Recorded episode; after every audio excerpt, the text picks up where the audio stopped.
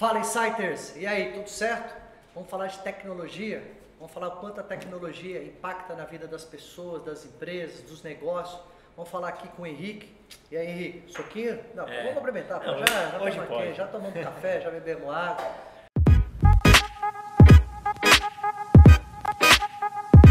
Cara, obrigado por você estar aqui com a gente.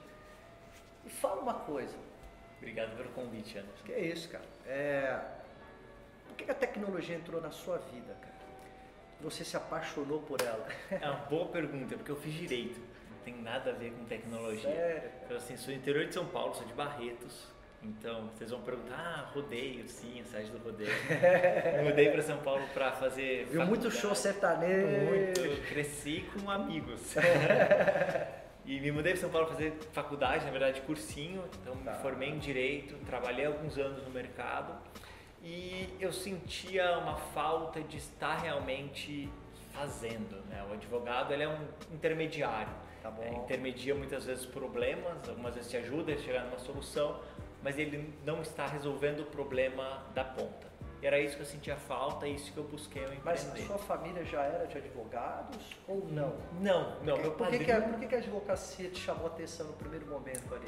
Cara, vou te falar uma coisa que eu tenho um pensamento muito racional, você vai ver isso. Tá. É, eu pensava em administração ou direito. Sempre gostei muito de humanas e gostava de matemática. Certo. E aí o que eu pensei foi, se eu fizer administração e quiser ser advogado, eu não posso. Porque tá. para ser advogado você tem que ter OAB. Perfeito. E só pode para OAB quem faz faculdade. O contrário seria possível. Eu posso fazer direito tá e depois fazer uma pós-graduação em matemática, finanças e trabalhar com isso. Legal. Então esse foi o grande motivador. Então foi dessa dúvida que eu escolhi uh, o direito e no fim acabei vindo para o lado da administração e empreendendo. Entendi. E aí, cara, pô, aí você tava lá em Barretos, né, pegando o touro a unha, né, como diz. E aí como é que foi esse lance de ter vindo aqui para São Paulo? São Paulo para mim sempre foi muito natural, porque meus pais eles fizeram faculdade em São Paulo e eles sempre falaram, ah, você vai fazer faculdade em São Paulo. Tá. Na época não tinha quantidade de faculdades que tem no interior, é, já tinha uma faculdade em Barretos, mas eu sempre me vi fazendo aqui, até porque estavam as melhores escolas e gente sabe como isso esse, esse dá um pontapé inicial na sua carreira. E aí eu vim para cá, terminei a faculdade, trabalhei alguns anos no mercado, mas é como eu falei, né? não, não era aquilo que eu era apaixonado. Certo. E daí que comecei a empreender. Só que eu vim de um mundo totalmente no tech. Uhum. E aí, quando eu vim para empreender, eu comecei no mercado tradicional, tá sempre com pé em tecnologia. Então, a primeira empresa era uma, uma empresa do ramo agrícola, então juntando aí até um pouco desse meu background uhum. no interior. E a gente era tinha um parceiro americano que era uma startup. Ok. E a gente seria, vamos dizer, os operadores da Operação Brasil. É, eu depois participei de um outro negócio com uma empresa que eu sou sócio ainda, que é um negócio de genética, mesma ah. história. A gente é uma espécie de distribuidor no Brasil de um produto português, é uma startup que foi inclusive recentemente adquirida por uma outra italiana. E então eu sempre tive um pé na tecnologia, mas uma operação muito mais offline, vamos dizer assim, né? sem ter essa pegada, até chegar na Clean Cloud. Então eu tive esses dois negócios. Em, no meio tempo eu montei uma boutique de M&A. Então, para quem não sabe, M&A é fusões e aquisições, então uma assessoria para quem quer vender empresas ou está buscando investimento, focado muito no middle market. A gente viu uma oportunidade nesse mercado, né, as empresas pequenas e médias, os grandes são super muito bem atendidos por bancos e você tinha ali um nicho, empresas de fora de São Paulo, Nordeste, interior de São Paulo, com um potencial muito grande que não tinha esse acesso. Então, focando nisso, então você vê três empresas no mercado muito tradicional. Mas você essa você ainda continua à frente ou não? não? Não. Então, contando a história das três, na ah. World Grow, a gente vendeu a participação para holding, a gente tá tinha uma opção de saída. É, no na Life Genetics, a empresa ainda está rodando, sou uma espécie de membro do conselho, não estou na operação, tá mas tá ela ainda roda. E a VGRI, que é essa boutique de M&A, é um dos meus sócios, que é o meu irmão, está tocando, ah, então não estou mais na operação. E aí, quando eu estava, estava nesse meio de Life Genetics com VGRI, que eu conheci quem viria a ser meu, meu sócio da Clean Cloud. Então foi a minha primeira experiência como startup, uma empresa que o core dela era tecnologia. Qual foi o perfil de público-alvo que você entendeu queria comprar a tua solução? É. Isso, cara, é essencial e isso muda, né? Claro. Conforme você vai validando, você vai descobrindo, você vai nichando cada vez mais, é, que é o que a gente chama de ICP, né? o Ideal Customer Profile. Então, nesse cliente ideal, pro Clean Cloud Score, para esse produto novo, a gente viu que era, era muito simples, né? que era o CISO, que é o Diretor de Segurança da Informação. Uhum. As in- ou o DPO, que é o Data Privacy Officer, que é a- o responsável pelos dados da empresa. E aí, e isso também mostra a importância de ser um produto direcionado, porque você identifica muito fácil. E por que isso é bom? Porque o seu vendedor sabe a pessoa que vai abordar. Ele vai entrar na empresa e sabe exatamente, ah, é o Anderson, que é o CISO da empresa, é com ele que eu vou falar. E se a empresa não tem essa figura, muito provavelmente não vai ser o seu cliente ideal. Então você não perde tempo atrás de uma empresa que não vai comprar seu produto. E aí, cara, quando você. Porque hoje a tua estrutura hoje societária, como é que ela foi desenhada? Como é que vocês se complementam? Como é que vocês se ajudam no dia a dia? E por que, que vocês escolheram esse modelo de sociedade? É, então, quando nós começamos, éramos em três fundadores. Tá. Um deles saiu da empresa, então hoje são dois, e a gente recebeu algumas rodadas de investimento. Então teve essa primeira quando começamos e fizemos outras duas. Quando você traz esses caras mais qualificados, é claro que o cara já entendeu a tese, ele já entendeu a oportunidade, mas o cara, ele com todo esse know-how, com toda essa experiência, se ele está entrando, é, um, um bom caminho já foi percorrido no sentido de, opa, eu acho que isso aqui tem tudo, tem tudo para dar certo. Então, quer dizer, isso é muito importante. Às vezes, os empreendedores ficam ali, não, esse negócio é meu, eu criei, é meu filho, né? Eu não vou abrir para o mundo, né? E ali, às vezes, para ele crescer é, de forma é, orgânica e sozinho, é muito mais desafiador, né? E, muito mais demorado. Muito mais demorado. No né? fim do dia é, você tem um bolinho que é inteiro seu. É. Eu posso ter um bolão e ter metade desse bolão, eu vou ter um valor maior. Eu Claro, posso ter uma empresa que vale 10 sozinho ou 50% de uma empresa que vale 100. exatamente. E É exatamente essa, essa escolha. E vo- você ter essa visão de fora é importante. Porque você empreendendo, você está lá trabalhando 15 horas por dia, de segunda a sábado, você às vezes não consegue parar e olhar. E às vezes você está cometendo algum erro que alguém de fora pode te apontar. Claro. Ó, já vivi isso. Tem às vezes uma, é, pode apresentar uma pessoa que vai ser super estratégica, um parceiro. Então a nossa experiência tem sido super positiva nesse sentido. Cara, e me fala uma coisa. O que você está olhando aí, tecnologia, cara, para quem está empreendendo, para as pessoas, para as empresas, o que, que vem pela frente aí? É, esse o 2020, né, o Covid, ele trouxe uma aceleração, uma transformação tecnológica muito grande.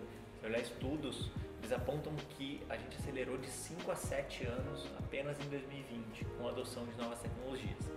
O que está chegando, que acho que vai ser uma grande disrupção, é o 5G. Então o 5G ele vai mudar diversos paradigmas de como a gente se comunica, especialmente com objetos, porque você vai você não vai ter mais esse problema de não ter uma conexão muito boa. A tendência é tenha uma conexão muito boa em todos os lugares e isso vai permitir é, uma conexão entre software e hardware, o IoT, muito mais forte. Então daí vai vir muita inovação. Quando você pensa no Brasil, agro deve crescer muito, porque a gente já é um grande celeiro agrícola e com essa melhor conectividade a gente vai permitir ino muitas inovações. Você tem também uma outra coisa que está muito forte nos Estados Unidos, que é chamado no code, que são plataformas que você desenvolve sem escrever código. Então você consegue desenvolver muito mais e muito mais rápido. Isso é também uma tendência muito forte. E o AI, né? inteligência artificial, machine learning. Acho que o melhor exemplo real de inteligência artificial e machine learning foram as vacinas. Então, todo aquele processo inicial das vacinas que demoravam meses até anos foram feitos em questão de dias.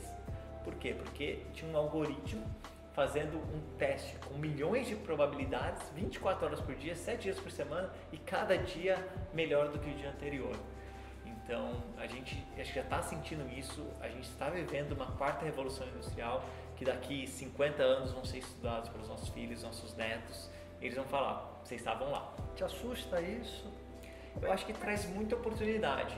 É, e quando você olha as, todas as revoluções industriais até hoje, elas não causaram redução no número de empregos, mas elas mudaram os empregos. Sim, Então, os claro. empregos manuais vão perdendo valor e os empregos e aquelas posições intelectuais de gestão vão ganhando força. Então, traz um valor ainda maior para a educação e para esse conhecimento contínuo. No teu dia a dia, como é que você está conseguindo equilibrar a tua vida pessoal com o mundo dos negócios, cara? O que, que você curte fazer? O que, que você gosta de fazer? Conhecer um pouquinho mais você no dia a dia. Ó, eu acordo cedo, nunca achei que eu fosse dizer isso, mas Ah, eu, é? eu gosto de acordar cedo para porque aquele horário que seu e-mail ainda não começou. Então eu gosto de fazer um exercício de manhã para começar bem o dia. É, ultimamente eu tenho trabalhado mais de casa, mas metade dos dias eu vou no escritório. Eu gosto de ir para o escritório.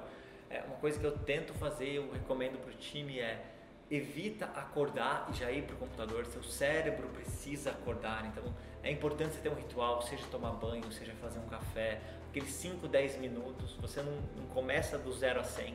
Acho que às vezes a gente esquece que a gente tem um instinto animal e o homem não foi preparado para isso. A gente não teve evolução nenhuma para começar a trabalhar em 10 segundos. Claro. Então eu tento ter esses rituais de manhã, é, ler um livro, então eu sempre leio dois livros, um mais pesado, uma leitura mais técnica que eu tento ler de manhã, meia hora, uma horinha, e um livro mais tranquilo ali antes de dormir. E aí durante o dia, aí é direto, né? Normalmente passam aí das 12 horas direto trabalhando. E minha namorada, ela também é workaholic, então Ah, é? isso, o bom é que não causa problemas. Mas ela é de tecnologia também? Não, não, ela trabalha, ela trabalha com RH. Ah, com RH, pô, legal. Cara, para quem quer empreender, para quem está empreendendo, é, como é que o cara usa a tecnologia a favor dele? Foca no seu core, foca naquilo que você vai entregar valor para o cliente. Tá. Isso você tem que fazer, isso tem que ser proprietário. Tudo que for acessório, terceiriza, que tem coisa pronta. É muito mais barato você usar um CRM do que desenvolver um CRM, Claro. um software de gestão de clientes, um software de RH. Então é isso. Assim, os recursos são muito escassos. Recurso financeiro, capital humano. Então foca no core, foca na experiência do cliente, em trazer um resultado espetacular para aquele seu cliente, por potencial cliente. E tudo que for em volta não é core, terceiriza.